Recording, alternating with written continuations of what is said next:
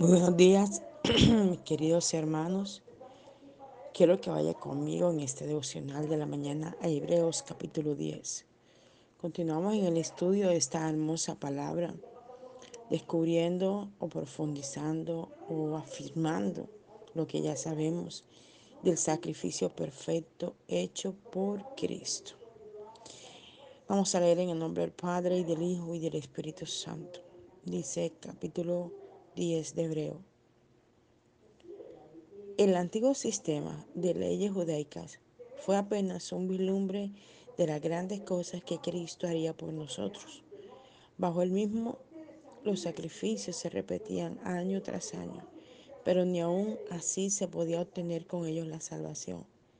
Si se hubiera podido un solo sacrificio, habría bastado. Los fieles habrían quedado purificados de una vez y por todas y habrían dejado de sentirse culpables de pecado pero al contrario, el sacrificio anual les recordaba que eran pecadores, pues la sangre de toros y chivos no pueden de veras quitar los pecados. Por eso, Cristo al entrar en el mundo dijo a, Dios, como la sangre de toros y chivos no te pueden satisfacer, me permitiste nacer en un cuerpo humano para que luego te los ofreciera un sacrificio sobre el altar. Como no te satisfacían los animales inmolados y quemados ante tu altar en expiación del pecado, dije, y aquí vengo a hacer tu voluntad, oh Dios, a entregar mi vida como dicen las escrituras que yo haría. Después de señalar que los distintos sacrificios y ofrendas que se ofrecían bajo el antiguo sistema no satisfacían a Dios, añadió, aquí estoy, he venido a hacer tu voluntad. Es decir, cancelaba el antiguo sistema e implantaba uno mejor, uno mucho mejor. Hemos sido perdonados y purificados precisamente porque Cristo hizo la voluntad de Dios, muriendo en la cruz, sacrificio que ofreció a nuestro favor una vez y para siempre. Bajo el pacto antiguo los sacerdotes iban tras días a ofrecer sacrificios que no podían quitar los pecados, pero Cristo se entregó a, Dios en sacrificio único y permanente y luego se sentó en el más alto sitio de honor a la derecha de Dios, en espera de que sus enemigos sean puestos bajo sus pies. Por medio de aquella ofrenda única hizo perfecto ante Dios a los que están santificados. Y en el Espíritu Santo lo confirma al decir, este es el nuevo pacto que haré con el pueblo de Israel a pesar de que quebrantaron el primero, escribiré mis leyes en sus mentes para que siempre sepan lo que quiero y en sus corazones pondré mis leyes para que quieran obedecerlas. Y añade, jamás volveré a acordarme de sus pecados y transgresiones. Entonces, ya que los pecados han sido perdonados y olvidados para siempre, no es necesario ofrecer más sacrificio expiatorio. Por eso, amados hermanos, gracias a la sangre de Jesucristo, podemos entrar en el lugar santísimo, en que Dios está por el fresco nuevo y, vivo camino que Cristo nos abrió a través del velo, o sea, a través de su cuerpo. Y ya que tenemos un gran sumo sacerdote en la casa de Dios, lleguemos hasta la misma presencia de Dios con corazones sinceros, confiando plenamente que han de recibirnos porque hemos sido purificados con la sangre de Cristo y lavados con agua pura. Que el Señor bendiga su palabra. Me encanta ver cómo Hebreos profundiza tanto la significancia del sacrificio que Jesús hizo por nosotros. Es una manera de hacernos comprender qué fue todo esto que Dios hizo usando o trayendo a Cristo a la tierra y tomándolo como el sacrificio perfecto para que la humanidad pudiera ser libre, demostrando que cada cosa que quizás humanamente nosotros hiciéramos no va a servir sino solo una cosa, y es el sacrificio perfecto hecho por Él. La gente a veces intenta demostrar que puede de cualquier forma obtener una bendición tan grande. Yo le decía a mi hija en estos días, yo le decía, no creas que por el hecho de que tú tengas una mamá pastora, que tengas una mamá que ore, que tengas una mamá que busque la presencia de Dios, que le sirva a Dios, ya tú tienes segura la entrada al cielo, porque este asunto es individual. Entonces ella decía, sí, sí, yo sé que tú oras por mí y, y yo tengo mi entrada segura. Pues no. Y esto es muy triste y doloroso para uno como padre, porque uno sabe lo que está ocurriendo, lo que se avecina y que la única manera de obtener esa salvación tan grande es aceptando a Cristo en nuestro corazón. En una sencilla oración que no es difícil de hacer, pero que se haga de una manera sincera y verdadera, dejando que ese poder manifiesto de Dios entre a nuestra vida. Entonces podemos ver la gloria y en la manifestación de Dios. Mire, el sacrificio perfecto que Dios hizo en nuestra vida parece algo que ya lo hemos escuchado tantas veces y que no es necesario que nos lo vuelvan a enseñar. Pero yo pienso que Dios hace estas cosas para recordarnos y que no se nos olvide que fue lo que Él hizo por nosotros. Y que fue algo muy importante y que no es algo de una película, como muchas veces pensamos, ay, llega Navidad y vemos una película de Navidad y Cristo supuestamente en Navidad nació y dio su vida. Y, y a veces nos nubilan y nos confunden con estas cosas. Y yo también pensaba lo mismo, que Cristo había nacido en Navidad, en diciembre, pero no es real. Haciendo los estudios eh, y viendo las fiestas de las cabañas, y las fiestas de las cabañas en el pueblo judío es hecho más o menos en el mes de septiembre. O sea, fue más o menos en esa época que Cristo nació. Cristo no nació en diciembre. Pero a nosotros se nos ha enseñado y se nos ha inculcado que Cristo nació el 24 de diciembre y generación tras generación hemos enseñado un equívoco, un error, que no es así. Cristo no nació el 24 de diciembre. Entonces, por eso es necesario que nuestro alma y nuestro espíritu sean libres de toda tradición humana, de toda enseñanza humana. Es como quien nos enseña que debemos adorar a María. Y tampoco esto es real. Porque si leemos el libro de Lucas, yo le invito a que usted lo lea concienzudamente, capítulo a capítulo, versículo a versículo, y le pueda decir a Dios que le revele. En el libro de Lucas, la misma María dice que la adoración debemos brindarla es a su Hijo Jesús. Porque es que María fue un instrumento de carne y hueso como tú y yo.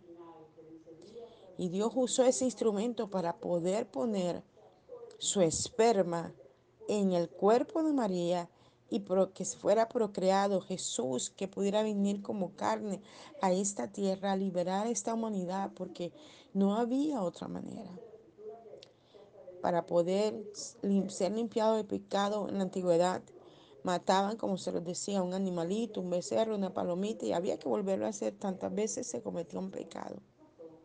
Ahora, a través de Cristo, se hizo una sola vez y para siempre y esa sangre nos limpia, nos santifica y nos purifica. Mire que él dice en el capítulo 10, dice, el antiguo sistema de leyes judaicas fue apenas un vislumbre de las grandes cosas que Cristo haría por nosotros. Estas leyes judaicas apenas estaban mostrando algo de lo todo que Cristo hizo por ti y por mí. Y dice, los sacrificios se repetían año tras año, pero ni aún así se podía obtener con ellos la salvación. Si se hubiese podido un solo sacrificio, habría bastado. Los fieles habrían quedado purificados de una vez y por todas y habrían dejado de sentirse culpables de pecado. Tremendo esto. Y es que el enemigo una y otra vez nos va a hacer sentir culpables de pecado y va a querer que hagamos miles de cosas que nunca nos van a llevar a la cruz. Bendito sea el nombre del Señor. Nunca vamos a ir a la presencia de Dios si no es a través del sacrificio que Cristo hizo. No hay otra forma ni manera. Y la gente se inventa miles de cosas y no habrá nada. Por eso es que él dice, Juan, yo soy el camino, la verdad y la vida, y nadie viene al Padre sino por mí. No hay otro camino. María no es el camino que nos conduce al Señor. Mucha gente está nubilada y está confundida y se le ha enseñado esto año tras año y esto no es real. Claramente la Biblia católica, la Biblia evangélica, la Biblia de los testigos de Jehová, cualquier tipo de Biblia lo dice. Yo soy el camino, la verdad y la vida y nadie va al Padre sino por mí. Hay otro escrito que dice, porque yo voy al Padre. Dice que le está sentado a la diestra de Dios Padre. La escritura no dice que María esté sentada a la diestra de Dios Padre, ni que el santo tal, ni el otro, ni el otro están sentados a la diestra de Dios Padre. Dice que Jesucristo.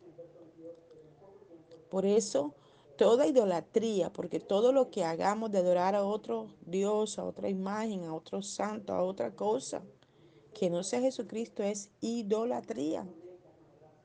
Por eso tenemos que liberarnos de toda idolatría, sacar toda idolatría de nuestra vida, ser libres de todas estas cosas que nos impiden tener un mayor acercamiento a Dios, que nos impide ser libres de todo pecado, de toda inmundicia. Eh, había un hombre en estos días en un almacén, yo lo conozco hace muchos años, sé el comportamiento que tuvo y que a causa de él su mamá se murió porque la maltrataba, la golpeaba, le daba una vida terrible. Y el hombre, mm, yo no lo había visto, yo entro y no lo había visto, entonces el hombre me saluda y yo lo saludo. Y algo dijo él, yo comencé a hablarle con la palabra y el hombre se enojó porque yo le hice ver que la única manera era arrepentirnos de nuestros pecados, apartarnos del mal caminar con Dios. Y este hombre dijo, yo soy cristiano, yo oro, yo leo la Biblia, yo esto, nadie puede juzgar mi vida. Y el asunto no se trata de juzgar la vida.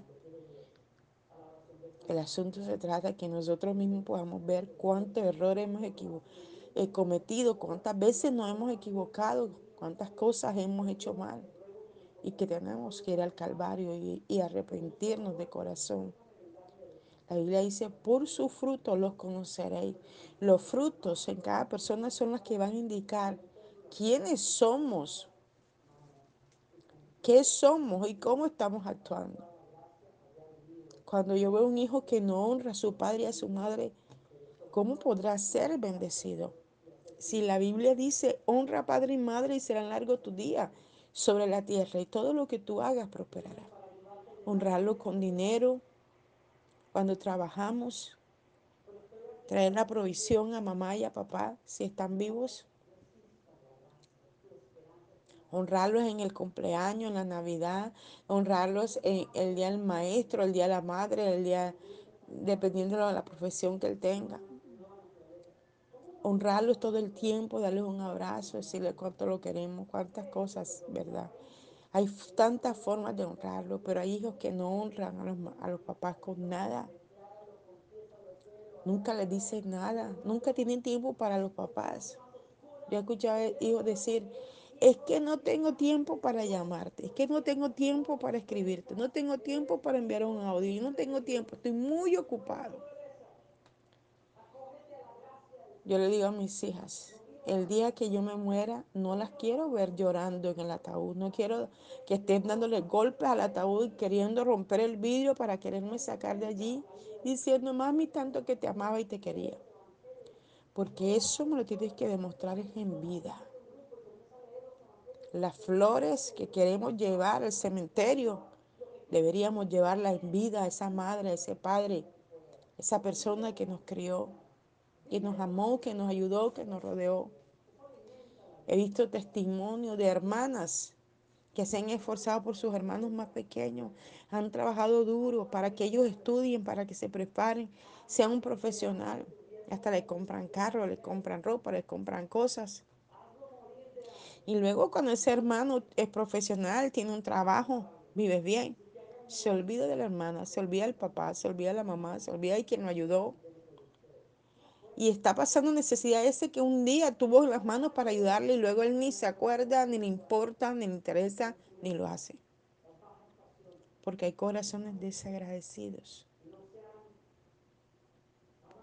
Entonces, Cristo se entregó a sí mismo en un sacrificio perfecto para que tú y yo fuéramos libres de esto. Dice la palabra. Por eso Cristo al entrar en el mundo dijo a Dios, como la sangre de toros y chivos no te pueden satisfacer, me permitiste nacer en un cuerpo humano para que luego te lo ofreciera en sacrificio sobre el altar. En otras palabras, lo que Cristo quiso decir es que para Dios no era satisfactorio cada sacrificio que la persona ofrecía.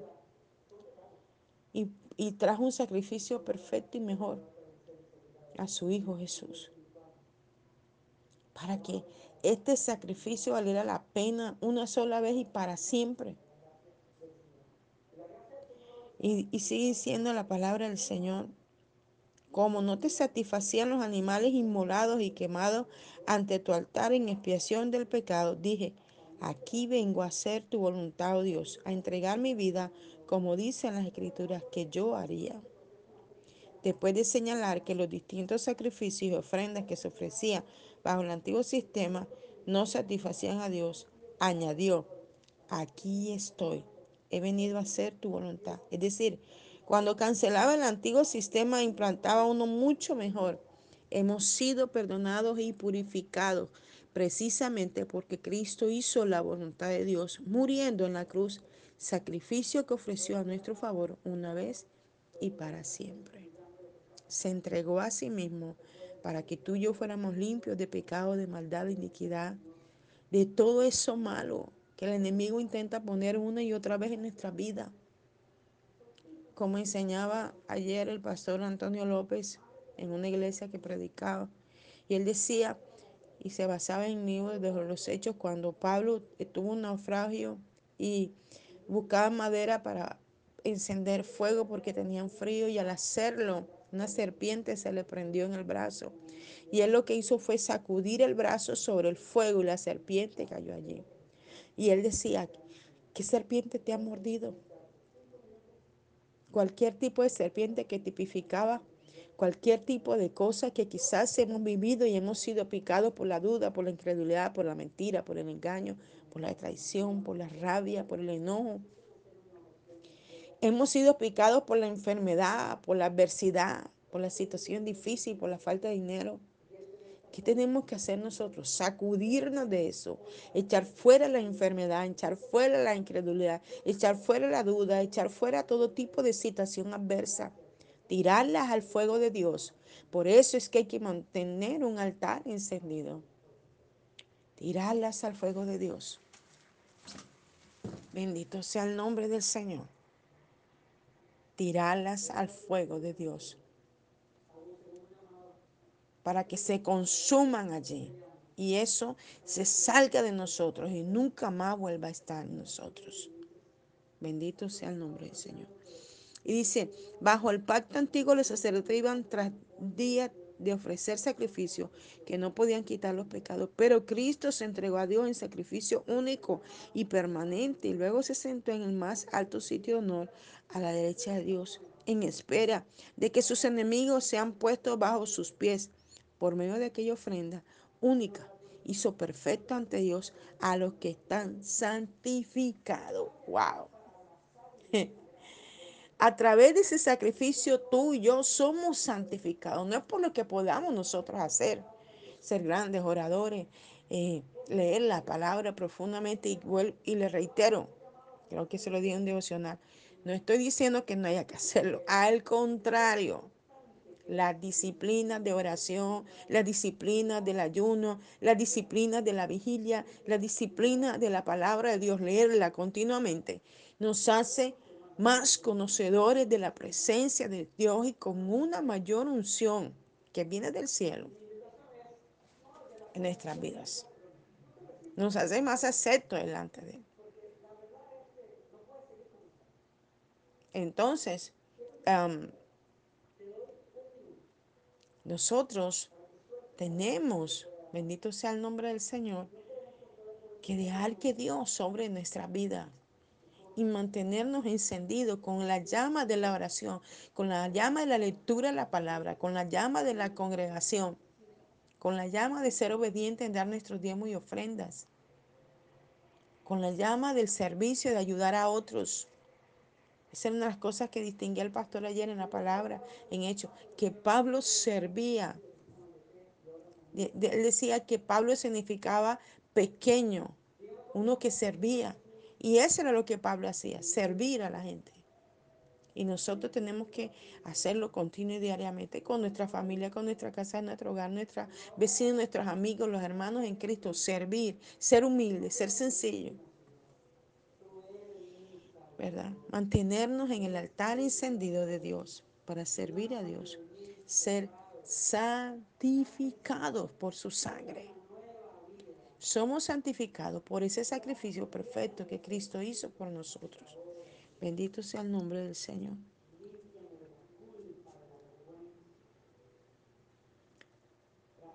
Dice, y el Espíritu Santo le confirma al decir, este es el nuevo pacto que haré con el pueblo de Israel, a pesar de que quebrantaron el primero, escribiré mis leyes en sus mentes para que siempre sepan lo que quiero y en sus corazones pondré mis leyes para que quieran obedecerlas. Eh.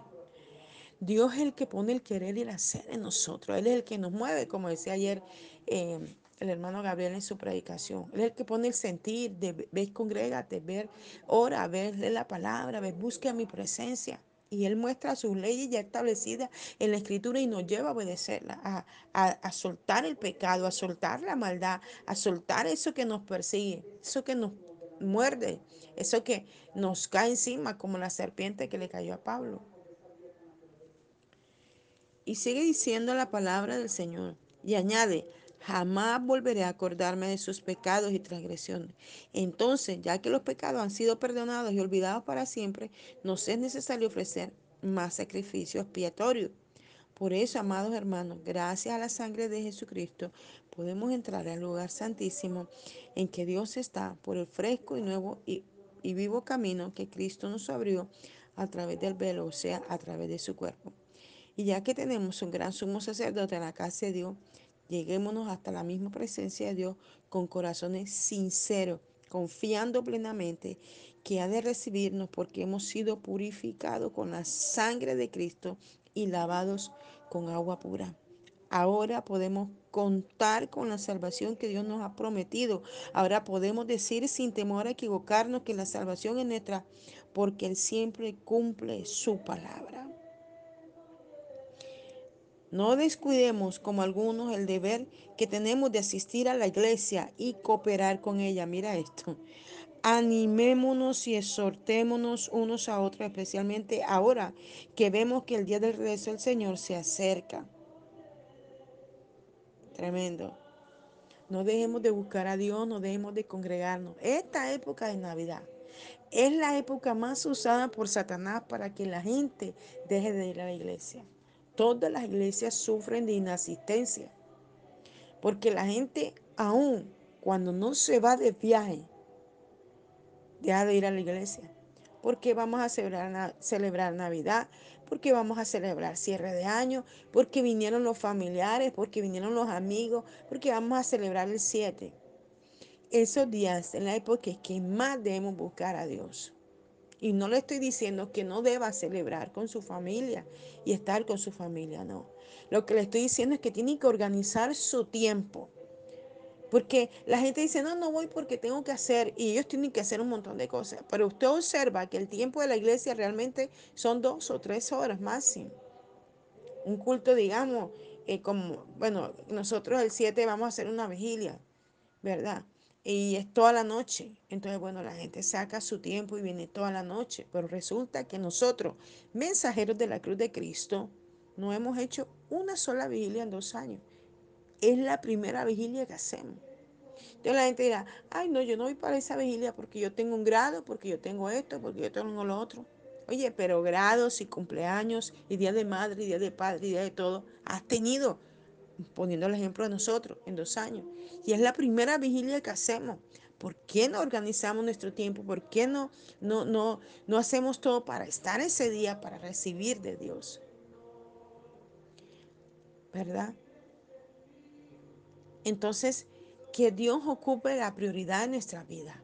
Que no dejemos de congregarnos como la misma escritura nos está diciendo, porque estos son tiempos peligrosos, tiempos difíciles, tiempos donde más tenemos que estar buscando la presencia de Dios.